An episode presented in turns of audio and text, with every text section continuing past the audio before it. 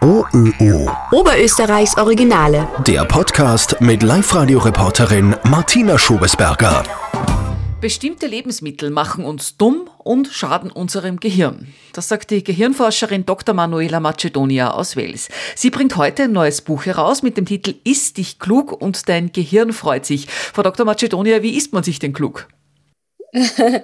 Also man kann sich klug essen, indem man frisch kocht, viel Gemüse, viel Obst isst, regelmäßig Eiweiß zu sich führt, viele Kräuter, Nüsse, hochwertige Öle.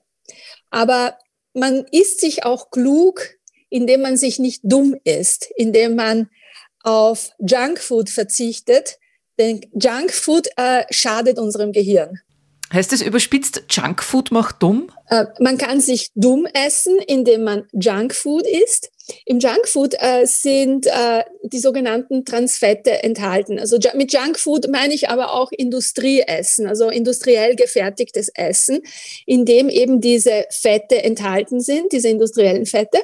Und äh, sie verursachen äh, die Ausschüttung von Entzündungsfaktoren. Das heißt also, äh, füge ich meinem Körper dieses Fett zu, äh, reagiert mein Körper, als ob eine Entzündung stattfindet. Und auf diese, diese Entzündung, die ist natürlich nicht akut. Wir verspüren sie nicht.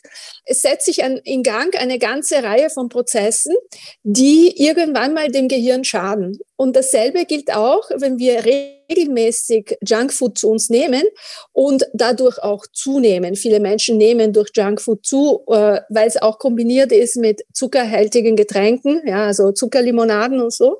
Also die Kombination, das nennt man auch in der äh, Wissenschaft äh, die sogenannte West-Diät. Also West-Diät ist das amerikanische Essen, sagen wir so, ohne jetzt werten zu wollen, aber halt das, was äh, diese amerikanischen äh, Fastfood-Ketten anbieten. Äh, und diese West-Diät äh, führt natürlich zur Gewichtszunahme. Und, ähm, und es bildet sich das sogenannte weiße Fett. Und das weiße Fett ähm, verursacht auch eben diese Mikroentzündungen im gesamten Körper und auch im Gehirn. Und so ist das Gehirn permanent äh, belastet und mit der Zeit trägt es einen richtigen Schaden davon. Und das äh, merkt man äh, zum Beispiel im Tierexperiment, weil da kann man eben die Tiere so oder so füttern äh, dass die Tiere zum Beispiel ein schwächeres Gedächtnis haben, äh, abgesehen natürlich davon, dass das ganze Belohnungssystem verändert wird und äh, die Tiere dann immer gerne eben zum Junkfood äh, greifen, und Anführungszeichen als dass sie sich gesund ernähren mit den Pellets, die halt die äh, gesund, gesunde Nahrung für die Tiere enthalten. Sind Burger und Pommes, Pizza deshalb jetzt komplett verboten oder darf man das ab und zu essen? Oder anders gefragt, wie oft würden Sie es denn maximal empfehlen? Also ich würde sagen, äh, es kommt darauf an, äh, welche Art von Burger und von Pommes. Grundsätzlich, und das erkläre ich auch im Buch, äh, ist nichts ein, dagegen einzuwenden, wenn man sich beim Fleischhauer ähm, das äh, Faschierte machen lässt, das Rindsfaschierte, und es selbst zusammenpresst und es gut brät in einem hochwertigen Fett und dass man auch äh, Kartoffeln äh, in einem guten Öl äh, frittiert, zum Beispiel Oliven oder aber auch Rapsöl. Äh, die enthalten auch diese mehrfach ungesättigten ähm, äh, äh, Säuren, die für unser Gehirn im Prinzip gut sind. Und man nimmt sich äh, einen guten Salat und man nimmt einen guten Käse. Also im Prinzip kann ich mehrere Male in der Woche Burger und Pommes essen und die schaden mir nicht, wenn ich sie, ich sie mir frisch zubereite. Greife ich äh, zum, äh, zum Industrie, äh, und zu den Industriepommes, würde ich sagen, äh, ich würde es auf jeden Fall äh, nicht einmal in der Woche zu mir nehmen, weil das tatsächlich schädlich sein kann. Ich würde es vielleicht einmal alle paar Monate essen. Und ich muss sagen, ich bin auch, ich bezeichne mich nicht als Ernährungsapostel. Also ich sündige, unter Anführungszeichen auch manchmal, wenn ich keine Wahl habe. Und ich gestehe auch, dass, dass mir diese Dinge auch schmecken. Ja? Also ich sage nicht, ich geht, ja? aber äh, es ist nicht gesund und, ähm, und deswegen muss man darauf achten, weil einmal, wo sich diese Mechanismen im Gehirn einschalten, sind sie auch sehr schwer zum Steuern. Also wenn man einmal zum Beispiel Kinder mit Junkfood ähm, an Junkfood gewöhnt, ist es sehr schwer, ihnen dann den, den, guten Burger zu präsentieren oder das frisch gekochte Essen, weil sich auch äh, der Geschmack verändert. Es bilden sich Netzwerke im Gehirn, die eben nur das Industrieessen mögen, äh, weil es auch äh, verbessert ist mit Geschmackszusätzen und so weiter und so fort. Ja. Und äh, ja, ich würde sagen, äh, vom von den industriell äh, hergestellten Burgern und Pommes würde ich einmal alle zwei Monaten essen. Frau Dr. Macedone, Sie schreiben in Ihrem Buch auch, dass Ihre Mutter Gewichtsprobleme hatte, es da nicht geschafft hat, abzunehmen. Aber Sie sagen, das hat nichts mit einem äh, schwachen Willen zu tun, also dass äh, übergewichtige Menschen willensschwach sein. Ja, also ich finde es immer sehr, sehr bitter, wenn man mit, äh, mit dem Willen kommt. Denn ich kenne niemanden, der Gewichtsprobleme hat, der nicht wirklich den Willen hat, abzunehmen. Nur zwischen Wollen und Handeln ist auch ein Unterschied. Ja, also äh, und diese und dieser Übergang zwischen Wollen und Handeln ist gesteuert im Gehirn von gewissen Mechanismen. Das heißt also, wer möchte nicht abnehmen? Ja, aber wie schafft er das? Und meine Mutter äh, ist in das Übergewicht geglitten, nachdem sie aufgehört hat zu rauchen. Meine Mutter war Raucherin, 35 Jahre, und irgendwann mal hat sie aufgehört. Und diese Suchtmechanismen, die, äh, die man entwickelt durch äh, Rauchen, aber auch durch Alkohol trinken etc., bleiben im Gehirn, selbst wenn man aufhört mit dem Suchtmittel. Und äh, sie hat dann angefangen, einfach Süßes zu essen oder mehr zu essen. Und das hat dazu geführt, dass, dass sie dann innerhalb kurzer Zeit äh, stark übergewichtig geworden ist. Und ich habe immer auch ein bisschen geschimpft mit ihr, ja, du hast keinen Willen abzunehmen. Und, äh, und jetzt tut's mir richtig weh. Sie lebt leider nicht mehr. Ähm, aber es tut mir weh, dass ich kein Verständnis für sie hatte. Ich war, ich war jung und dumm, ja, muss ich dazu sagen. Äh, und ähm, das Problem ist, dass eben diese Suchtmechanismen im Gehirn sich auch einstellen, auch wenn man übermäßig viel isst und wenn man auch zum Beispiel sehr viel Zucker zu sich nimmt. Also das heißt also, man entwickelt Suchtmechanismen, die dann äh, im Gehirn äh, kaum zu steuern sind. Ja? Man muss dann sozusagen einen Entzug machen, indem man äh, diese Mechanismen durch das Nicht-Zuführen von gewissen Substanzen lockert, genauso wie bei, bei anderen Suchten. Und, äh, und erst dann kann man wieder anfangen, von Willen zu sprechen, von echtem Willen. Ja? Also wo ich weiß, okay, ich verzichte jetzt bewusst auf äh, dieses Getränk oder ich verzichte bewusst auf diese Süßigkeit, die mir sehr viel Freude bereiten würde und bereitet hat. Aber grundsätzlich äh, haben die meisten Menschen, die äh, ein Übergewicht haben, haben auch ein Problem der Steuerung ihres Willens. Und, und das, das ist im Gehirn vorhanden, also dieses Problem und nicht nur so im Raum ja, und, und, und auch so bagatellisiert, wie, wie es manche, wie es manche erleben. Wenn das Gehirn einen Entzug machen muss, wie Sie sagen, um es zu schaffen, abzunehmen, wie geht man das an, gehirnmäßig? Ähm, ich empfehle immer äh, mehrere Kombinationen. Äh, das eine ist, äh, was ich nicht habe, esse ich nicht. Also ich kaufe es mal nicht. Äh, man kann aber in Ersatzhandlungen kommen, das kenne ich von mir, dass, äh, dass wenn ich mir zum Beispiel die Schokolade nicht kaufe, äh, dass ich vielleicht zum Honigglas greife. Ja, in dem Moment, wo ich so ein Gusto habe am Nachmittag auf was Süßes, also wenn ich den ganzen Tag am Computer sitze, brauche ich am Nachmittag meinen guten Kaffee und ein Stückchen von irgendwas Süßem. Und es ist mir auch schon passiert, dass ich eben äh, zum, oder es passiert mir regelmäßig oder zu den Nüssen und dem Honig greife, weil das ist eine Kombination, die, die mir gut tut. Ähm, ja, also ich würde auf jeden Fall versuchen, gewisse Dinge gar nicht zu kaufen. Und wir können auf viele Dinge verzichten. Wir können zum Beispiel auf Zuckergetränke verzichten. Wir können auf Süßigkeiten, auf Gummibären, auf diese ganzen Süßigkeiten, die enorm viele Kalorien haben, äh, kaum oder gar keine ähm, äh, Bestandteile, die dem Körper gut tun, richtig gut tun, während Nüsse äh, oder Honig äh, tatsächlich Bestandteile haben, die, die dem Körper gut tun, äh, ist es bei Süßigkeiten nicht der Fall. Also ich würde auf jeden Fall verzichten auf, auf, auf den Kauf oder auf äh, zum Beispiel Chips und diese ganzen Knabber-Sachen ähm, äh, würde ich gar nicht kaufen. Das ist mal ein Punkt ähm, und die kaufe ich auch für mich nicht oder ich versuche das möglichst zu reduzieren. Äh, der andere Punkt ist, ähm, ähm, das Belo also wir belohnen uns mit Essen. Und äh, wenn wir zum Beispiel Stress haben, belohnen wir uns mit Essen und mit Trinken auch. Ne? Und äh, wenn wir jetzt äh, nachhaltig diese Mechanismen unterbinden wollen, ist, ist es gut, wenn wir uns mit anderen Dingen belohnen. Also äh, das Belohnungssystem ist da, es schüttet Dopamin aus. Dieses Dopamin ist das sogenannte Glückshormon oder Glücksbotenstoff, so wird es auch bezeichnet. Und wenn wir äh, Essen zu uns nehmen, ähm, schütten wir Dopamin aus und das Dopamin verteilt sich im Vorderhirn und lässt uns wohlfühlen. So, jetzt brauchen wir etwas, was uns wohlfühlen lässt, statt des Essens, statt der, der, der Gummibären.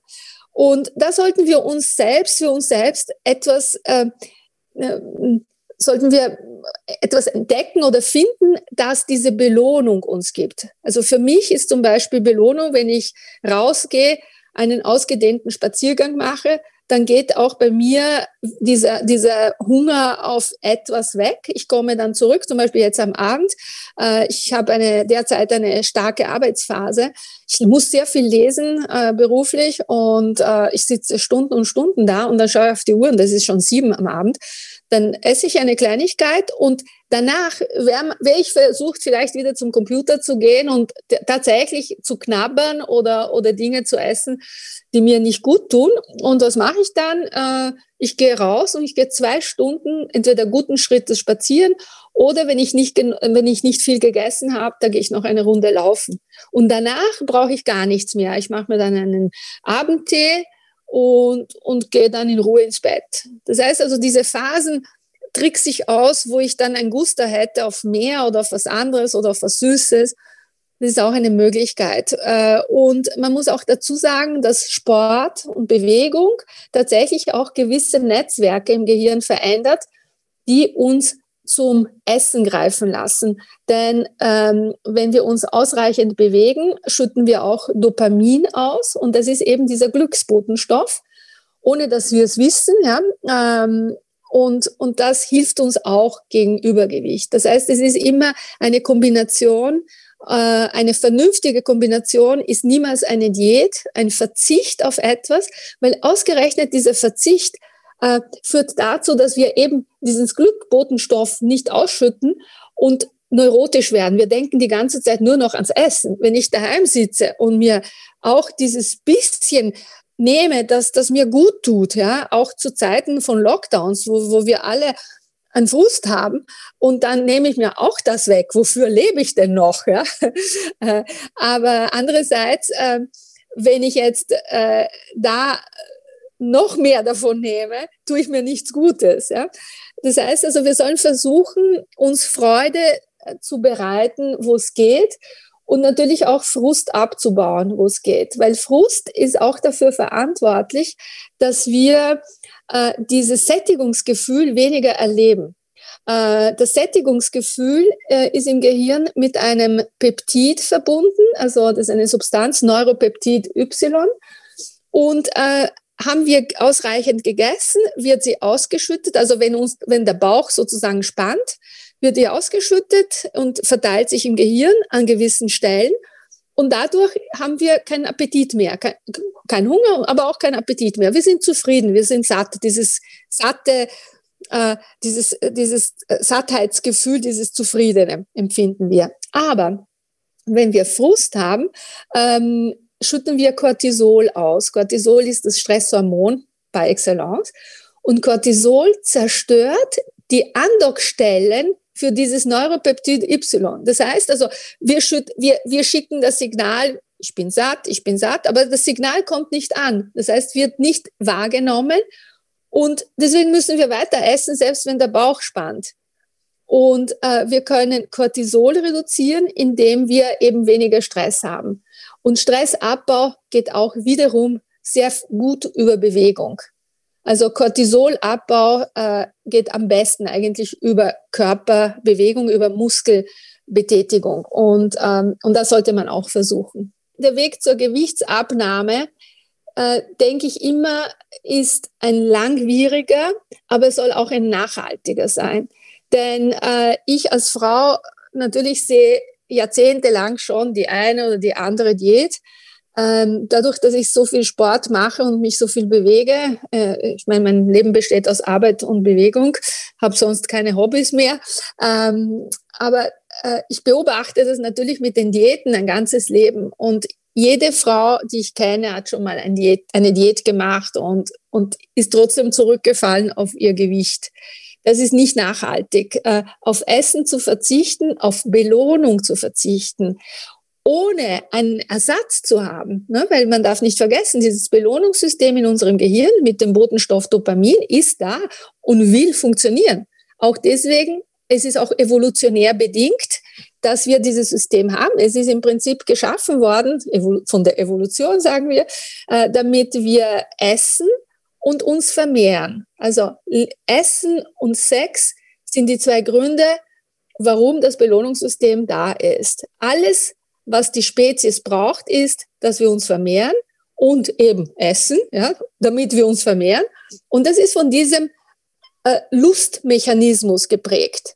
Würde es uns, würde uns das Essen und würden uns Essen und Sex keinen Spaß machen, würden wir es nicht machen. Da wären wir heute nicht da. Und, und dieser Mechanismus ist vorhanden im Gehirn der Menschen. Wir können das gar nicht ausschalten, selbst wenn wir wollten. Und jetzt heißt es, wir müssen verzichten. Ja, verzichten und was kriege ich dafür, sagt das Belohnungssystem. Ich kann ja nicht nur verzichten.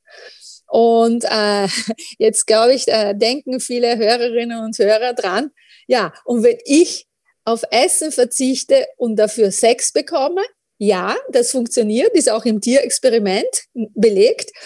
Ähm, also äh, wenn man wenn man sozusagen Sex haben kann, ist es äh, äh, als praktikable Diät nachhaltiger, als nur auf, e, auf Essen zu verzichten. Der Verzicht auf Essen äh, kann durch Sexualität kompensiert werden. Deswegen, also wenn die Menschen dann äh, keine Sexualität mehr erleben, heißt es, äh, Essen ist der Sex des Alters. Ne? Und, und das stimmt auch. Ja? Äh, auch äh, wenn Menschen sehr stark verliebt sind und äh, und sie sagen, ja, also ich bin so verliebt, äh, mir, mir schnürt äh, die Liebe den Magen zu. Das heißt, man kann nicht mehr essen, weil man, man kriegt sowieso durch die Verliebtheit so viel Dopamin zusammen, dass das Essen eigentlich zweitrangig wird. Ne? Am Anfang von einer großen, starken Verliebtheit hat man eher weniger äh, Hunger, weil eben so viel Dopamin im Spiel ist.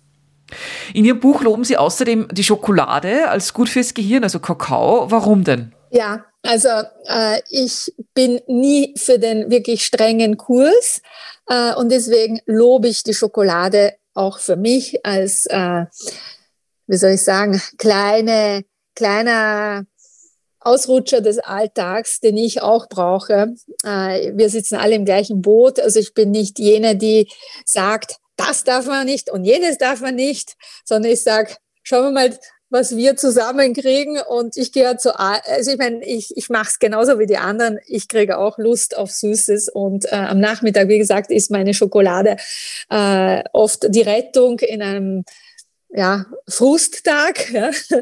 Und äh, warum lobe ich die Schokolade? Also äh, die Schokolade finden wir im Supermarkt äh, und enthält, sie enthält sogenannte Polyphenole. Also Kakao, die Kakaobohne ist sehr aromatisch und diese Aromen nennt man Polyphenole, also sind äh, eine Reihe von Aromen.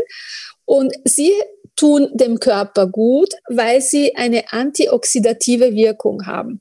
Also Zellen äh, aufgrund ihrer Funktion, ja, aufgrund ihres Stoffwechsels können äh, mit der Zeit oxidieren, sagt man dazu. Das heißt also, die Zellwand ist nicht mehr so elastisch, sie funktionieren einfach nicht mehr so gut, alles in allem. Und Polyphenole haben eben diese antioxidative Wirkung.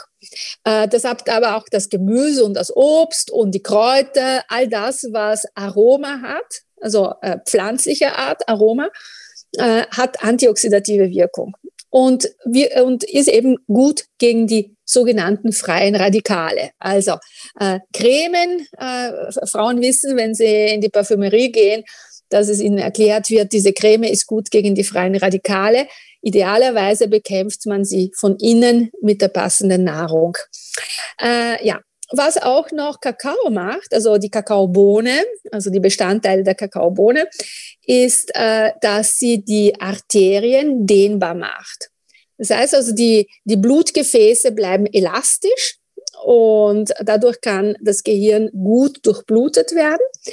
Was auch Polyphenole äh, anregen, ist die Angiogenese, die Entstehung neuer Gefäße. Denn im Laufe der Jahre gehen auch da und dort Gefäße zu, sie verstopfen oder die gehen kaputt. Wir merken es gar nicht. Aber es ist nicht schlecht, wenn das System Gehirn sich auch erneuert. Und, äh, und das, was wir essen, führt eben dazu, dass gewisse Wachstumsfaktoren angeregt werden und, äh, und dadurch auch eben zum Beispiel die Entstehung neuer Gefäße oder die Wartung der Gefäße. Ja, es ist alles, es hat alles einen Sinn darin aber wir müssen nur das Richtige zuführen. Und, äh, und das ist eben auch in der Kakaobohne enthalten. Äh, dann, was auch noch diese Polyphenole bewirken, ist äh, die Durchblutung äh, von einer Region, in der neue Zellen entstehen, neue Gehirnzellen. Äh, die Region heißt Hippocampus und davon betroffen ist der sogenannte Gyrus dentatus, die gezahnte Windung, schreibe ich auch im Buch. Ähm, diese Region ist zuständig für die äh, Produktion, sagen wir, neuer Stammzellen. Die entstehen dort und da wandern sie durchs ganze Gehirn dorthin, wo sie gebraucht werden, wo zum Beispiel Lernprozesse stattfinden. Äh, da brauchen die Gehirnzellen an jener Stelle Verstärkung, weil sie müssen aufnehmen, sie müssen sich vernetzen etc. Und, äh, und da werden diese neuen Zellen, die noch Stammzellen sind, abgerufen. Oder zum Beispiel, wenn man eine Gehirnverletzung gehabt hat, auch eine kleine, eine ge kleine Gehirnverletzung des Alltages, wenn man sich zum Beispiel den Kopf anhaut, ja, kann schon sein, dass da und dort ein, ein kleiner Schaden entstanden ist und dass da und dort ein paar tausend Zellen gestorben sind. Da werden sie neu gebaut sozusagen und wandern dorthin. Und diese Region, also der Hippocampus, der für die Neurogenese, also für die Entstehung neuer Neuronen zuständig ist, der wird auch angeregt durch die Polyphenole. Und dann haben sie auch noch eine Funktion, sie, sie wirken entzündungshemmend. Und äh, diese, wir haben gesagt, also wenn wir äh, äh, diese Transfette zu uns nehmen, also diese Industriefette, die in der, im Convenience Food sind, im Junk Food sind, äh, verursachen sie äh, Mikroentzündungen im ganzen Körper und somit auch im Gehirn. Und die Polyphenole äh, wirken sich als Entzündungshemmer aus. Das heißt, äh, ich kann ein bisschen was dagegen tun. Das Problem bei der Schokolade ist eines sehr wohl, ähm, dass sie nicht nur die Polyphenole der Kakaobohne enthält, sondern auch viel Zucker und, und sehr fett ist. Und deswegen äh, soll man auch nicht wirklich viel davon essen. Ich beschreibe im Buch, man soll sich eher Kakaobohnen kaufen. Und wenn man so da die, die, diese äh, äh nicht äh, aufzuhaltende Lust hat auf Schokolade, dass man vielleicht ein paar Kakaobohnen isst. Ähm, man kann obwohl man es gerne machen würde, ich auch, ja. Man kann äh, Schokolade und auch die Kakaobohnen aber nicht zu therapeutischen Zwecken einsetzen, weil man müsste so viel essen, dass das dann auch kontraproduktiv wäre. Also man müsste äh, 25, 30 Kakaobohnen am Tag essen und da wäre man nur mit dem beschäftigt, weil sie auch nicht wirklich ähm, vom Geschmack her so viel hergeben. Ja, sie sind bitter und die schmecken eigenartig. Ähm, man kann, man soll sich, man, man kann sich dran gewöhnen, aber sie sind auch nicht so lecker, wie, wie man es gerne hätte. Und bei der Schokolade würde man so viele Kalorien zu sich nehmen und so viel Zucker essen, dass das auch wirklich kontraproduktiv wäre. Aber die Polyphenole, wie gesagt, sind nicht nur im Kakao enthalten, sondern auch in Gemüse und Obst und Kräutern, frischen Kräutern. Also da kann man sie auch äh, aus anderen Quellen zuführen. Wenn ich mir jetzt an all das halte, also mich klug esse, was bewirkt denn das langfristig für mein Gehirn? Also wenn ich mich klug esse, äh, habe ich die Möglichkeit, als Kind schon äh, in der Schule bessere schulische Leistungen zu bringen. Äh, Im Erwachsenenalter äh, habe ich die Möglichkeit, äh, kognitiv, also geistig leistungsfähiger zu sein, weil das gesamte System Gehirn einfach geboostet wird durch diese guten Lebensmittel und all diese Prozesse, die ich im Buch beschreibe, angeregt werden. Das heißt, äh, es ist eine tägliche Pflege, die ich meinem Gehirn zukommen lasse. Es ist eine ständige Wartung, die das Gehirn bekommt. Ähm, also im Erwachsenenalter, wie gesagt, bin ich kognitiv leistungsfähiger als andere und auch ähm, wirkt, wirkt sich dieses gute Essen vorbeugend gegen psychische Störungen aus. Also wir haben das Problem der psychischen Erkrankungen in unserer Gesellschaft und äh, das ist nicht harmlos. Vor allem, weil das schleichend kommt mit Verstimmungen und dann entstehen Depressionen und äh, nicht selten sind Depressionen der Grund für die Arbeitsunfähigkeit. Und äh, es, es spielt sehr wohl eine Rolle, ob ich aufstehe und mich auf meine Tätigkeit freue, auf die Menschen freue, die mich umgeben, oder ob alles ein Problem wird. Und auch das kann durch die passende Ernährung tatsächlich beeinflusst werden. Und im äh, höheren Alter habe ich durch gutes Essen tatsächlich die Möglichkeit, äh, Alterungsprozesse des Gehirns äh, hinauszuschieben und insofern auch gegen eine mögliche Demenz etwas zu tun. Nicht jeder Mensch, der alt wird, wird dement, das muss man dazu sagen. Ja, es ist äh, äh, oftmals wird es immer assoziiert, alt, alt muss dement sein, so ist es nicht. Und, und Demenz ist auch nicht immer Alzheimer. Alzheimer ist eine Form von Demenz, aber tatsächlich kann man mit dem richtigen Essen auch äh, vorbeugend vorgehen. Dr. Manuela Macedonia aus Wales ist Gehirnforscherin. In ihrem neuen Buch Ist dich klug und dein Gehirn freut sich erklärt sie, welche Nahrungsmittel uns klug und uns schlank machen. Du hast jetzt Fragen zum Podcast, Feedback oder dir fallen Themen oder Personen ein, die wir unbedingt in Oberösterreichs Originale vorstellen sollen, dann schreib mir unter podcast.liferadio.at oder nimm eine Sprachnachricht auf. OÖO. Oberösterreichs Originale.